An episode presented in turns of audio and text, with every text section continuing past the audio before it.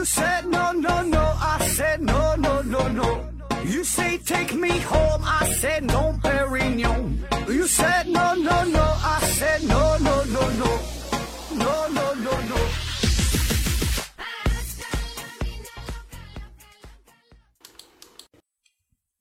拼命探索，不计后果。欢迎您收听思考盒子。嗯，刚过完正月十五啊，今天是十六。虽然呢有点晚了，但是还没出正月嘛，没出正月都是年。所以呢，再次问候大家一声元宵节快乐，祝大家晚年幸福。嗯，还是线上硬广，听节目送奖品，奖品分别是由美人茶公司提供的五大箱子茶叶，简言之公司提供的两个拆装大礼包，还有两个马歇尔银河系台灯。嗯，这期还是这九样奖品啊，这个大家呢赶紧参加。嗯，上期节目啊，正好是情人节嘛，那个咱说了，还有一个特殊的小礼物，是与水晶有关。那到底是啥呢？有人猜呀是水晶吊坠，有人猜呢是水晶鞋，嗯，这真会想啊！还有人猜是水晶肘子。这吃货的世界你永远也不懂。反正呢，你们都没猜对。这个奖品到底是啥？是厨房水晶七件套啊！厨房水晶七件套。虽然虽然呢，这这玩意儿它不是特别的贵重，但是呢，这也代表了咱们公司的一片心意啊！情人节送你这个水晶七件套，就是祝福你的。伴侣啊，可以上得了厅堂，下得了厨房。也祝福你们的爱情像水晶一样的纯洁，像水晶一样的坚固啊！反正你就是很幸运。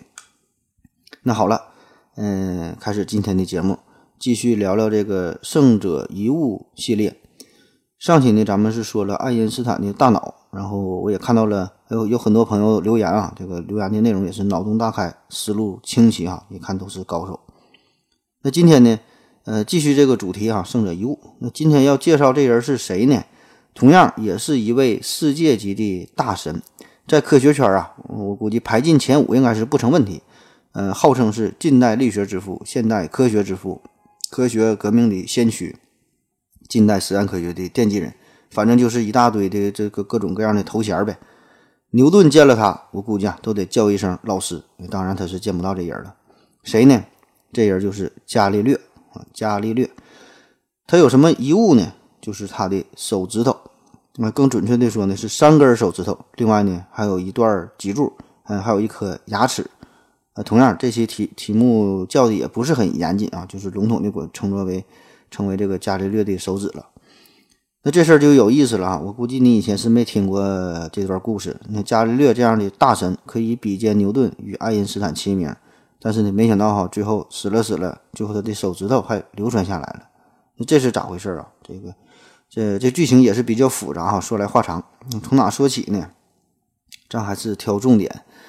呃，关于什么自由落体啊，什么天体运行啊，什么中脉原理啊这类涉及到科学知识、涉及到专业的地方，咱就是略过哈，就不详细说。咱还是以讲故事为主。这事儿啊，这个从。一五六四年，哈，得从这时候说起。一五六四年是伽利略出生在意大利比萨一个没落的贵族家庭。他爸呢是一个很不成功的音乐家，当时选秀没选上。然后呢，他爸呢他还精通希腊文，还和这个呃拉丁文，对数学呢也是很有造诣。所以呢，这伽利略就是从小受到了很好的家庭教育。在他十二岁的时候呢，全家呢就搬到了佛罗伦萨。这伽利略呢就开始进入到修道院，开始学习，接受古典的教育。因为那个时候这个大学呀，主要呢都是由呃修道院所掌管的，呃，学习的内容也是包罗万象啊，并没有像现在哈这个特别细致的这种这种详细的分科。那在他十七岁的时候，他就顺利的考入到了比萨大学，开始学医。这比萨大学，这也是意大利非常古老的一个一个大学了，就呃底蕴很深厚。然后呢，学校的图书馆藏书啊也很多。当时这个伽利略呢，对于学医啊没有什么兴趣啊，反倒是对于物理啊、对于数学、对这些东西很着迷。所以在这个大学期间，他就是图书馆里边就是一顿看书呗，除了与医学有关的书，他啥都看。但是因为实在家里太穷了，就没落了嘛。那么就是最后就没毕业，就提前就退学了哈，这个上不起学，没有钱，就只能靠着这个自学了。大师毕竟是大师哈，自学也能成才。那最后的结果呢，就是他成为了比萨大学的数学教授。你看，这就是一个呃屌丝逆袭的这么一个过程吧。但是呢，好景不长，在两年之后呢，伽利略就整出了一个比萨斜塔实验，这个咱都学过，就是呃扔铁球那个事儿啊，两个铁球同时落地。那么这个事儿呢，也是触怒了教会哈，教会很不开心。那按理说你扔两个铁球也没砸到人，这跟教会他他没啥关系，为啥他管这事儿啊？因为呢，这个实验就是直接否定了大神亚里士多德。就当时啊，整个教会包括还有这个大学这些材料，他们的这个思想啊，这些都是亚里士多德学派的学者所写的。这些教义，这些教义当中就都是充斥着神学和形而上学的教条的思想。所以你这个伽利略做这个实验，你表面上是怼了亚里士多德的学说，实际上这两个铁球就相当于直接砸在砸在了教会的头上。所以呢，这个伽利略马上呢就失去了这份大学教授的工作。从此呢，也是开始和教会就结下了梁子。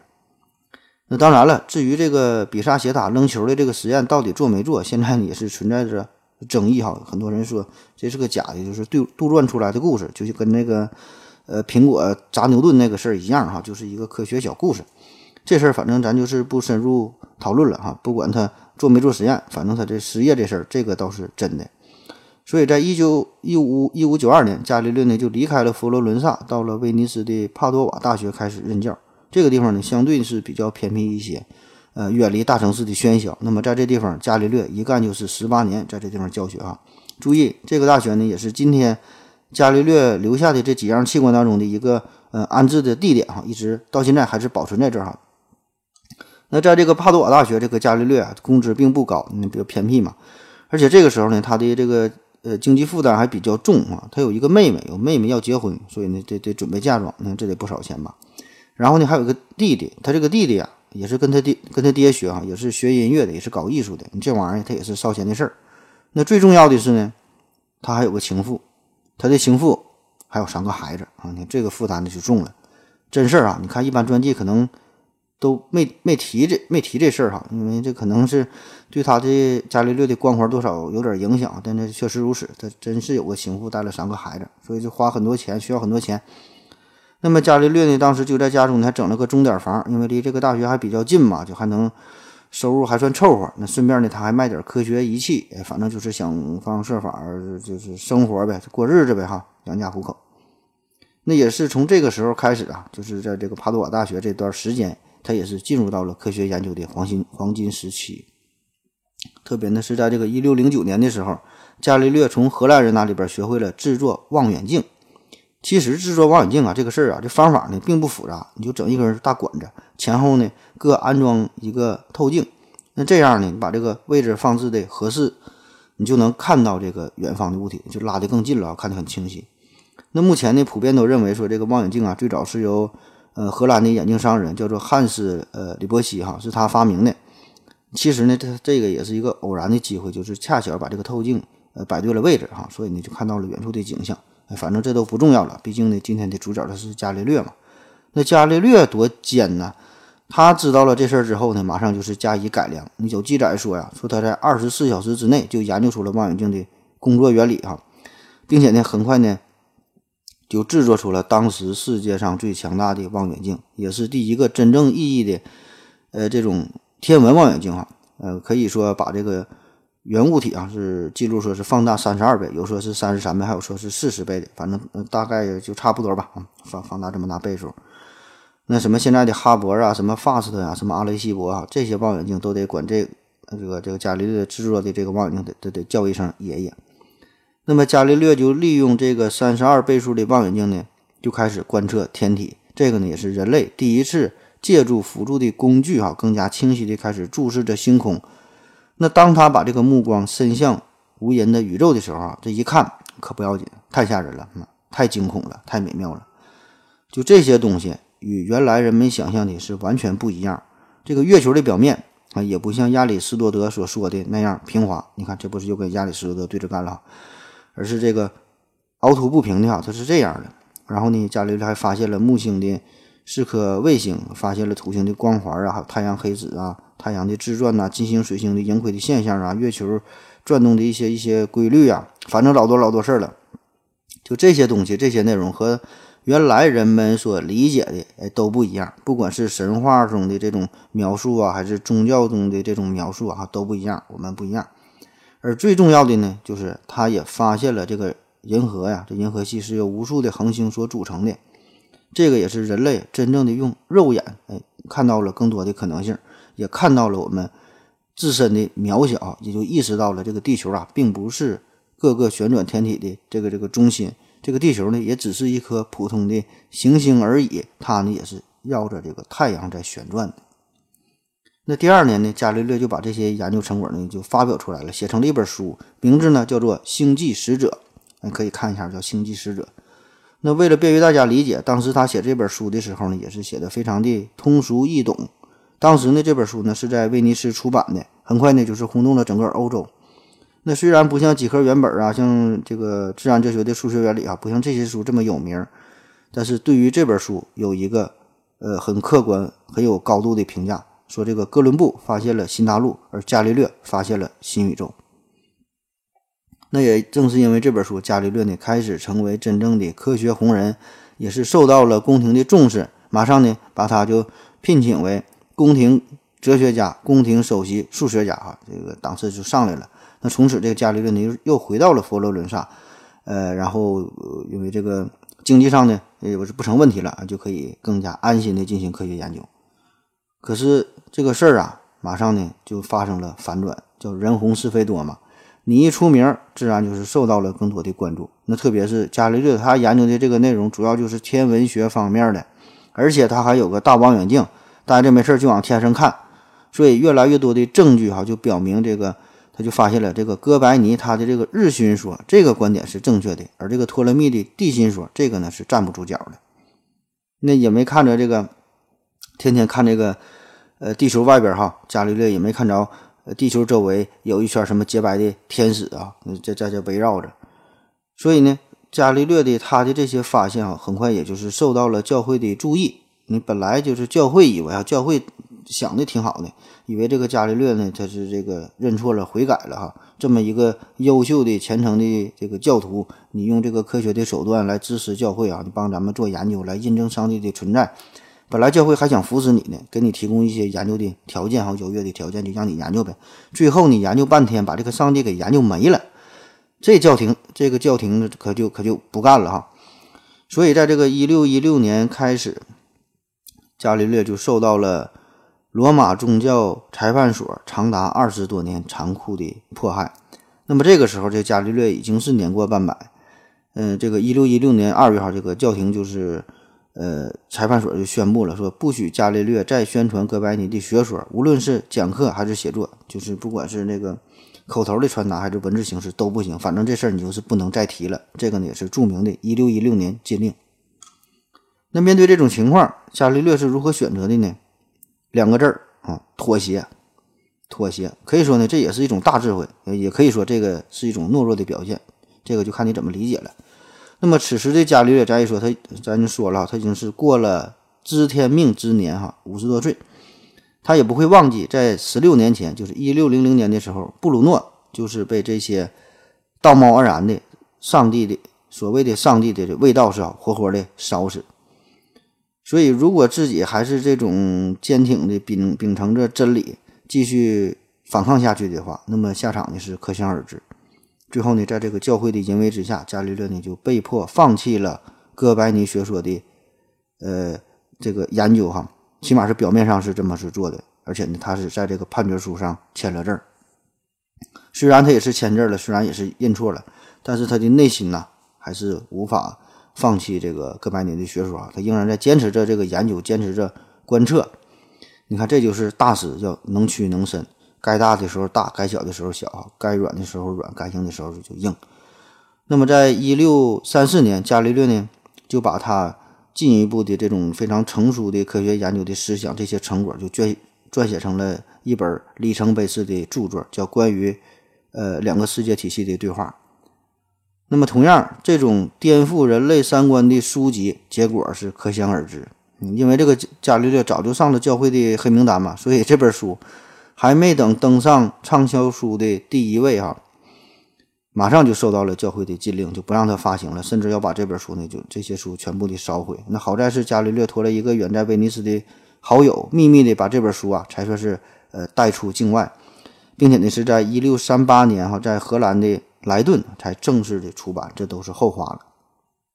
那么此时这个伽利略就是受到了教廷的更多的关照，把他呢关在。呃，判处他呢是关在这个监狱里边啊，让他在三年之内每周读七个忏悔的圣歌啊，这样呢才能让他彻底的醒悟，好彻底的忏悔。好在是这个时候啊，伽利略已经是非常老了嘛，这个年老体弱，身体也不是特别好，所以呢是并没有真正的在监狱里服刑，而是呢，在他的一个学生叫做皮格罗米尼哈，也是一个大教呃这个大主教，在他的呃家里边进行软禁。那么这段时间呢，也是由他的大女儿叫维吉尼亚，由他呢负责照顾。嗯，可是很不幸哈，这维吉尼亚，呃，照顾他短短四个月之后，就先于伽利略病逝了。嗯，就是白发人送黑发人了。所以这这个这个事儿也是一个大不幸哈，这个对伽伽利略打击也很大。那么到了一六三七年，伽利略就是双目失明，呃，这个晚年的生活也是很不幸吧。嗯，后来呢，是他又有了一位这学生，叫做维维安尼哈，这是他的关门弟子，这个也是非常出名这个年轻人。然后呢，照顾，呃，照顾伽利略哈，处理一些日常的事务啊，并且呢，记录了他一生的回忆。那么这个学生呢，对于他来说，这个照顾还很到位啊，他也是很满意。嗯，后来呢，这个宗教裁判所啊，对他的监视也是有所的放松啊，毕竟他年岁越来越大啊，身体也不行，然后呢，眼睛也不好使了，也不能呼风唤雨了。有更多的学生呢，就来照顾他。那么在这些学生当中呢，还有一个特别出名的，是物理学家，也是呃大气压力的发现者哈，托里柴利哈，这也是他的学生，也是来到老师的身边照料他。当然，这也不是今天的重点哈，咱今今天重点说是伽利略的手指头。虽然到现在还没出现呢，但是你别着急啊，一个漫长而充分的前戏，就是为了一个完美的高潮哈。马上伽利略就死了，马上就有手指头了啊。咱们先休息一会儿。我要跟正南去尿尿。你要不要一起去啊？我也要去。哎，风姐，我要跟正南、阿呆一起去尿尿，你要不要一起去啊？好了，喝了口水回来，咱们继续聊。在一六四二年的一月八号的凌晨啊，这位科学巨匠伽利略在意大利的阿切里特病逝了，呃，享年呢七十八岁。那我们现在呀，通关他的一生。他的前半生呢，总体来说呢，还算是比较平和。呃，当然其中呢也有一些比较辉煌、比较闪光的时刻，也是发表了不少的论文。但是呢，从他整出这个天文望远镜开始啊，就受到了罗马教皇的重视。特别呢，是他对这个哥白尼的日心说进行宣扬以后，他的悲惨的命运哎也就开始了。最终呢，是受到了宗教裁判所的审讯和关押。这些呢，对于他的身体和心灵都是带来了巨大的迫害。那关于伽利略的死亡。我的理解呢是这样的，就是表面上他呢是因为追求科学的真理啊，就违背了圣经，违背了上帝的意愿。但是呢，实际上啊，我觉得这个伽利略他比那些教廷当中的教徒啊，特别是那些掌握着一定权力的统治者，就比他们对上帝哈更加的笃信，对上帝的理解也是更加的深刻，目的呢也是更加的单纯。你看为啥这么说？这伽利略的一生啊，一直都是深信着上帝，是从未改变过。哪怕呢是他用这个望远镜啊，就观测到了璀璨的星空，看到了那些许多颠覆原有观念的景象，他也意识到了这个地球啊是围绕着太阳在在运行的。但是呢，这些东西啊，这些发现与他的信仰并不冲突，丝毫没有丝毫没有颠覆上帝的光辉与伟大。他呢仍然认为啊，这一切都是上帝的杰作，这一切呢都是上帝的安排。他之所以能够发现这些东西呢，只是因为他的幸运，只是呢，因为他受到了上帝的指引。那用他的话说，这个天文学的真理是蕴含在圣经之中的。圣经和大自然呢，都是神所创造的。这个圣经是不说谎或者是有错误的。它的道理呢，是绝对和不可侵犯的真理。我只能说圣经无误，但是呢，有些解经学家和解释的人在许多地方，呃，是有错误的。那当他们往往只是写取文字表面意义时，有些错误就显得非常严重了。这个呢，就是伽利略对于宗教、对于呃科学的一个理解哈，就他的这个观点。我想呢，这个也是代表了很大一部分信仰上帝的科学家的呃一种理念。而反观教廷这些人呐，你看哈，他们看着像个人似的，张口闭口为上帝为圣经马首是瞻哈，说的像真事儿似的。其实呢，一肚子男盗女娼，唯利是图。完全呢是把这个上帝当成一个骗钱的工具啊，就当成一个手段。那什么叫信仰？什么叫信仰？天下熙熙，皆为利来；天下攘攘，皆为利往。哈，钱那就是信仰。所以呢，不管是谁，你提出任何新的理论，其实这些呢都并不重要，就随便你怎么说都行。但是啊，只要你想要动摇上帝的位置，那是不允许的。或者根本上说，你想要动摇教廷的统治地位，哎，那是不行的。必然就要干你啊！所以说，并不是因为伽利略通过望远镜获得了新发现而遭到了迫害，也不是因为他挑战了神学、颠颠覆了教义，根本的原因就是他颠覆了人们的世界观和哲学观，让人们以一种完全不同的视角来看待这个世界，看待这个宇，看待这个宇宙，就让人们呢逐渐就开始觉醒了，让人们呢不再受制于教廷。那么这些事儿哈，这是教廷所无法忍受的。也就是说，受到这个伽利略观点的影响，人们仍然是相信上帝的，而且呢，可能会相信的更加的真切、更加的彻底、更加的虔诚。但是，他就不相信教会了，所以这自然的这个教会呢，那就不干了，哈，就得整你了。那我们也可以回顾一下当时这个大的背景，哈，就伽利伽利略出生的这个时候，他的一生，基本呢，你看这个是十五世纪、十六世纪的欧洲，这个时候呢，正是封建。呃，封建社会啊，向这个资本主义社会转型的这个关键时期，之前呢是这个漫长的中世纪哈，呃，长达是两千年，一直呢都是神权宗教占据着主导的地位，而此时呢，经济上、思想上都是逐渐的成熟起来了，所以呢，整个社会啊就是酝酿着一场全方位的大革命。那么在这种大环境之下，就为了巩固封建的统治秩序，为了保持神权的统治这种这种地位。神学自然就要迫迫害这个科学哈，就要打压理性，不能让真理释放出来。所以你看，早在一三二七年，意大利天文学家叫做采克达斯达斯科里啊，他呢就是被宗教活活的，就是就给烧死了。他的罪名就是因为说这个地球是圆的，说地球那边还有人住啊，就给你干了。那么在这个一六零零年二月十七日，这个更有名了，就意大利人布鲁诺在。罗马的百花广场也是被活活的烧死了，理由呢，就是因为他四处宣传哥白尼的学说，动摇地球中心说。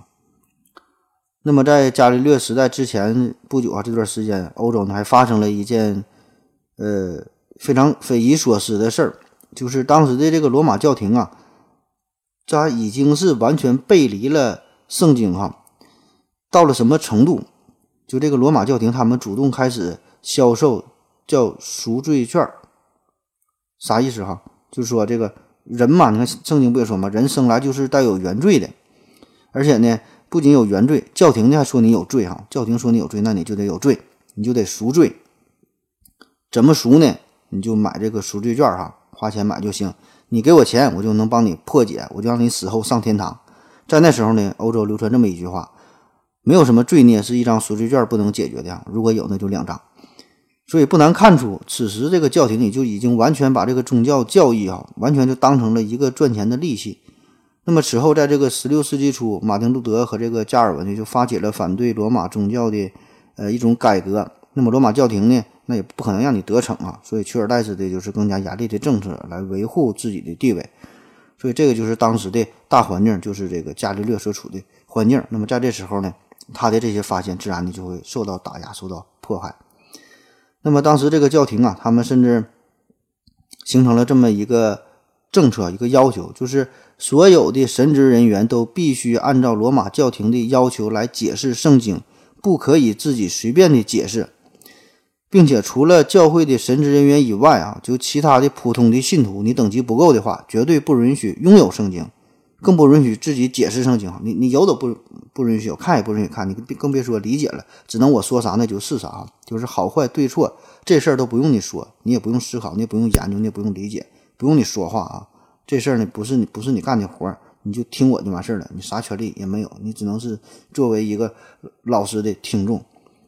那你看这事儿，他就他就有意思了哈。咱有个词儿嘛，叫做“迦叶拈花一笑”哈。嗯，咱有这么一个，呃，佛教中有有这么个故事，也是有这么成语哈，“拈花一笑”。这事儿吧，估计咱都听过。大概的意思就是说，这个佛祖手里下边人呢都不知道这是什么意思，都挺认真的在思考，都想参悟禅机哈。这个花到底是啥意思，代表啥呢？就使劲理解呗。这个时候呢，呃，摩诃迦叶微微一笑啊，微微一笑。然后呢，这个佛祖呢就很开心了哈，就是你了，只有你懂我，还很高兴。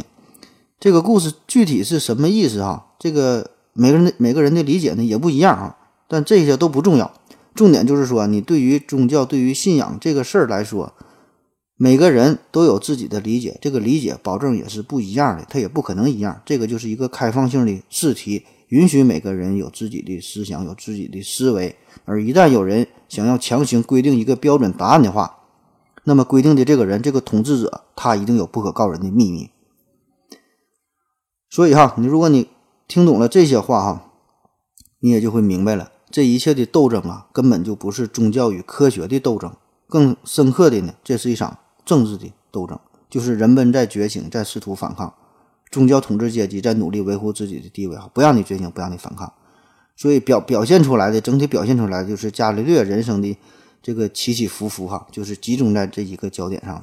那么伽利略呢，他是非常天真的，在这个探索大自然。但是呢，你不能触碰人家的统治地位哈，随便你怎么搞都行，爱研究啥研究啥，研究出原子弹哈，也也也没人管你。你信不信上帝哈，这事儿人家也不管你哈。你信关二爷，你信歪脖老母哈，都无所谓。但是你触碰了人家根本的利益啊，哪怕是你比这些真正的教徒信的还纯啊，早晚一炷香哈，晨昏晨昏三叩首啊。那也不好使，还得是照样整你。所以这个事儿根本上就跟这个宗教是一毛钱关系也没有的哈，宗教只是一个幌子。那么这段时期呢，也是这个呃文艺复兴的开端嘛。那人们呢就开始逐渐的摆脱愚昧，开始呢寻求真理。所以这个矛盾的核心啊，从来都不是宗教和科学。可以说，宗教和科学这俩这二者的关系啊，总体来说其实都不错哈，一直相处的挺好的。就是这个真正的。呃，信仰宗教和真正的科学，这俩从来不是这种不共戴天的分立哈。我感觉啊，反倒这俩是其乐融融的。问题的根源就是这种黑暗的统治，就是这个制度本身。那么这个伽利略呢，在被捕之后，就是在接受审判的时候，这个教廷的审判官还说，就指控嘛，就就说你的罪名就是因为你相信地动说而背叛了上帝哈，抛弃了圣经的真理哈，这是这个当时指控他啊这么说。然而呢，伽利略非常非常真那个坚定的说哈。不，我接受地动说，呃，正是因为呢，正是因为呢，我这个呃坚信圣经是绝对的真理啊。这个呢，就是为啥我着重讲讲这个事儿呢？我讲这也是我应该澄清的一个地方，就是这个科学也不想跟谁为敌，不想跟谁斗；这个宗教呢，也不想跟谁为敌，也不想跟谁斗哈，不想跟谁对立起来。反正我是这么理解的哈，就是就怕中间有坏人呢捣乱哈，利用所谓的科学，利用所谓的宗教，用这些东西打着幌子哈作为自己的一个武器，实际上呢想干这些龌龊的事儿，实现自己不可告人的这个一个目的。那虽然我没有这个任何的宗教信仰哈，呃，但是我觉得这个与宗教有关的这段故事吧，这个事儿呢还是有必要要说清楚一下。这个呢也是本期节目的。这个题目的一个关键点啊，叫做伽利略的手指嘛。这个手指不仅仅是这几根实实在在的手上的手指啊，也不仅仅是伽利略的手指就给我们指明了科学前进的方向啊。同时，在在这个宗教的层面，也是起到了一个指引的作用，起到了一个启发的作用。就是你坚定信仰，你追求真理啊。你要问我要去何方，我指向大海的方向啊。咱们再休息一会儿，我去尿个尿。我要跟正南去尿尿，你要不要一起去啊？我也要去。哎，风姐，我要跟正南、阿呆一起去尿尿，你要不要一起去啊？好了，尿了个尿回来，咱们继续聊。呃，这回呢，说说伽利略死后，说说这个手指到底是怎么流传到现在的。那么在伽利略死后，因为咱刚才说的这些种种的作为吧，和这个宗教的。呃，这些恩恩怨怨这么多事儿，那么罗马教廷自然是禁止伽利略下葬于圣十字大教堂的墓地啊，也有翻译成叫做圣泰克罗斯墓地的，因为这个墓地在意大利非常有名啊，这个是一个圣地哈，埋的都是圣人，所以不让伽利略埋在这儿。不仅不让他埋在这儿，他的这个葬礼啊、办的也是非常的简陋，非常的草率。那从现在的观点来看，从现在眼光来看，当时的这个葬礼办的这个规模啊，就是完全不符合他的身份地位哈，完全不符合这个科学大咖的这个这个形象。那么就这样呢，伽利略呢是安静的在地下度过了九十五年。那么此后呢，他的贡献呢，呃，开始呢被越来越多的人们所接受，他的身份呢也是越来越得到正视。到了下世纪的一七三七年，哈，到这时候呢，他是终于得到了证明。那么这个时候呢，人们也是呃想起了要把他的遗骨啊，就是重新的迁移到这个圣十字大教堂，哈，要在这儿安葬。可以说哈，这个圣十十字大教堂是非常有名嘛，这个就是意大利的先贤祠啊，这法国有先贤祠排的名人，这也有。那么这时候给他迁来之后，给他埋的这个地方哈，在伽利略的对面哈，放的就是米开朗基罗啊，都是大神。那么此时啊，这个伽利略才算是得到了最起码的尊重和认可。注意哈，这个重点来了，就在这次伽利略尸骨转移的过程当中，就他从这个。他的这个遗骨啊，从这个坟墓挖出来的时候，他的三个手指头，还有这个下颚的最后一颗牙齿，还有一段脊柱，哎，就被人偷走了。哎，当然了，偷的人这倒不是说教会干的，不是说教会派人想要报复他，而是呢，有一部分非常狂热的追随伽利略的粉丝儿啊，就想得到这位大神的一些身体上的零部件哈，作为纪念呗，以后好参拜呀，好纪念哈，留留下一点小念想。就这么的，就是掰了他的三个手指头，再加上一颗牙，加上这个这个脊柱。那这事儿呢，按咱们现在的观点来说呢，你这这么做对于死者这是一个大不敬哈。虽然你非常热爱你，非常的狂热，你是粉丝，呃，也是不太对。但是没办法，这个粉丝的热情你永远也是难以预料的。而且呢，和上期抠出爱因斯坦的大脑相比啊，这掰几个手指头真算是温柔的慈悲了。那么这些零部件哈，它这个命运呢还不一样。你看啊，分分分别说一说，其中呢，这根右手的中指啊，当时切下来之后呢，几经辗转，就在一九二七年的，这根手指呢就被回收了。现在呢，也是被保存在佛罗伦萨的博物馆里哈。这是右手的中指。还有一个呢，说这个这个脊柱嘛，不切了一段，被切下来这段脊柱呢，则是呢保存在帕多瓦大学，就是咱们最开始提到的啊，他在那里教学的那那个学校哈，因为他在这里边。呃，有十八年的任期哈，在这里很长时间都都在这度过的，所以呢，作为纪念保存在这儿。那么另外呢，还有两根手指头是右手的食指和拇指，还有一颗牙。呃，这些东西呢，这个命运呢，就有点颠沛流离，有点曲折离奇了。最开始呢，是由一个家族，由这家族的人，就是代代相传，一代传一代啊。先是放在一个玻璃花瓶里边，后来呢是放在一个木头箱子里。这个木头箱子里呢，还放着伽利略的半身的。呃，木刻的这个雕像啊，就这么一代一代往下传，一直呢，这个事儿是传到了二十世纪初，准确的说呢，是到了一九零五年，这个这一年哈，这个时候这些东西就是下落不明了。当年保管的这个家族啊，也是一个侯爵哈，还是有一定地位，但是随着这个时间的推移，就是传他的后代子子孙孙往下这么传呢，他的子孙们也不知道这里边放的到底是啥哈，你根本也没想到这是圣者的遗物。最后呢，就把这个容器就给卖掉了，就失传了。有人声称呢，是在这个一九零五年是最后看到过装有伽利略手指和牙齿的这个容器，哈，是一九零五年。从此之后呢，就是呃消失的无影无踪，再也不知道了。那就这样呢，又过了一百多年，哈，从一九零五年又过一百多年，到了二零零九年的十月，这个容器重现江湖。呃，意大利的艺术品收藏家叫做呃阿尔贝托。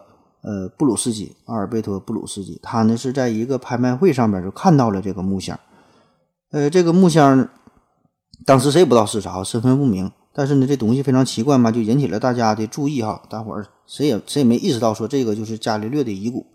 那么这个布鲁斯基呢，后来就发现了这个木箱里边有这个伽利略的半身像嘛，看起来比较像。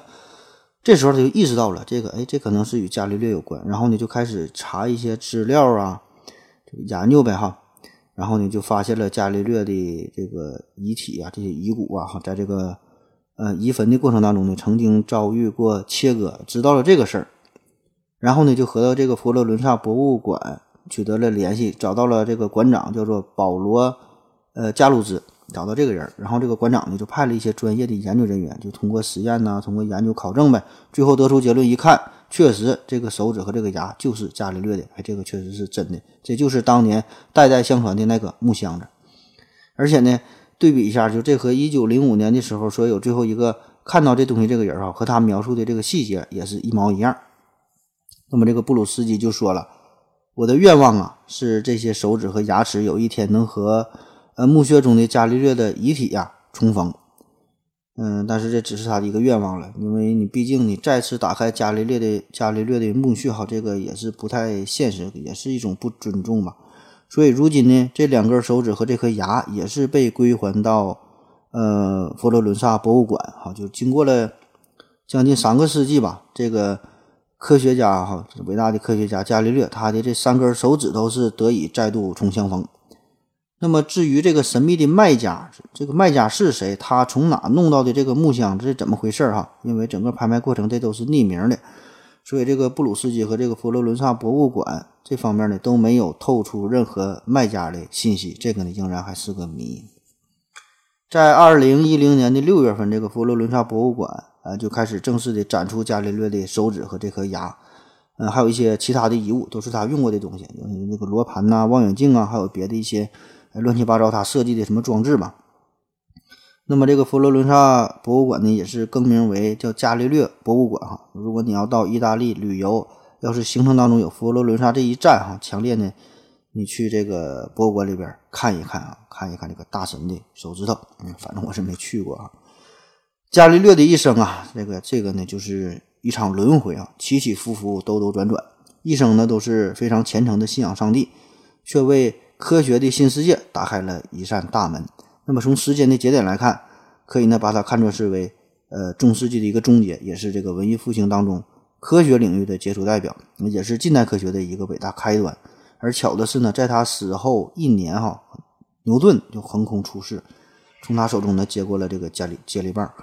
你看这个伽利略呢，他是推翻了亚里士多德物理学当中的许多的异断哈，许多就凭空的一些想法，他呢也是奠定了经典力学的基础，也是。更用自己的生命啊，为牛顿力学，呃，为牛顿力学体系是呃做好了一个铺垫吧。那么在这个天文学上呢，是反驳托勒密的地心体系，支持哥白尼的这个日心学说，使得天文学呢从此呢是走上了正轨。特别呢是他这个天文望远镜哈，制造了天文望远镜，这个呢是为天文学提供了观测的利器。另外呢，他还有这个系统实验科学。观察啊，这些呢也是推翻了原来纯属这个思辨传统的自然观，就是开创了以实验事实为根据，并且呢具有严密逻辑体系的近代科学。那么他生命的晚年呢，是与教廷啊开始抗争，也成为了科学发展的一个缩影。就是很多时候，你想研究，你想进步，这种阻力呢，并不是来源于问题本身，就是阻碍你前进的。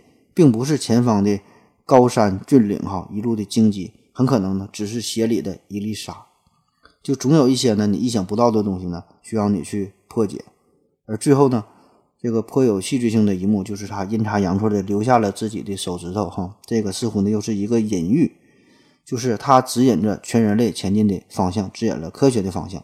当然，科学这条路并不好走哈，一路荆棘，一路坎坷，但呢这个呢正是科学的日常。我们现在有爱因斯坦的大脑，嗯，可以输出源源不断的动力啊。现在呢，还有这个伽利略的手指头为我们指引前进的方向哈，还怕什么？干就完了。好了，今天的故事啊，基本呢就是这样了。题目呢叫做伽利略的手指，其实呢和伽利略的手指这个关系并不是特别的大哈。他这个故事简单来说，三两分钟就能说完。嗯，纯纯是靠着我的意志品质和瞪眼说瞎话的。这个才能才把这期节目呢硬撑下来，硬说了半个多小时啊，嗯，哪怕是背负上很水的骂名啊，也不能让人说太短了。那么这期节目呢和上期节目来比呢，也是有着明显的区别哈，大伙儿也能听得出来。上期节目呢是纯纯的一个科学故事，这期呢科学故事呢很短哈，嗯嗯，加了一些别的乱七八糟的东西，但是我个人感觉吧，还是很有启示的。而且伽利略的手指啊，这个名儿，这个本来这就是一个很富有启发性的名字。之前呢，我不做过一期，呃，做过一阵儿这个活动嘛，就抽奖送书。那一阵儿和京东书城合作，然后那个东镇就在这个美国明尼苏达不出现了一些小的状况嘛，合作就终止了。那么在这段送书期间呢，其中送过一本书，就就叫做《伽利略的手指》啊，书名就叫做《伽利略的手指》。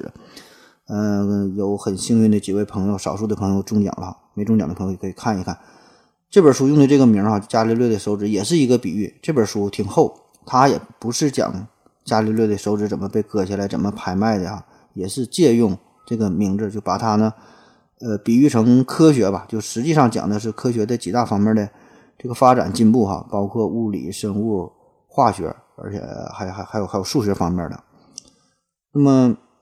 主要就从这几大的方面就说的科学的一点点怎么成长、怎么壮大哈，指点人们走出愚昧，开始呃揭示这个宇宙啊，揭示整个世界啊，揭示我们自身的一些秘密啊，就就这本书，所以也是强烈大家强烈强烈的推荐大家那个看一看，嗯，挺好，书挺厚，挺晦涩，不太容易看懂，但是我觉得只要你坚持看，呃，一定会有不少的收获啊，起码这个催眠效果不错。呃，我把这个题目给你念一下吧，就是这个书的题目，一共有十章啊，看看你能不能有感兴趣的地方。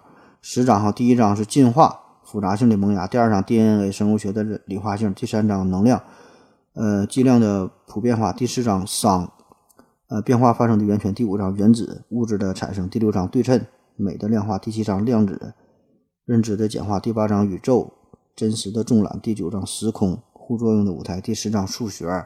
呃，理性的局限，这个书涉猎的范围，呃，非常非常的广泛哈。如果你能把这本书全看透了，全看懂了，以后你就再也不用听思考盒子了哈。最后呢，用盛放着伽利略手指的这个容器上边的一段话结束今天的内容。你看这上面这么说的：说呀，不要小看这根手指，伽利略正是靠它才度量了苍穹的路径，并且揭示了地上。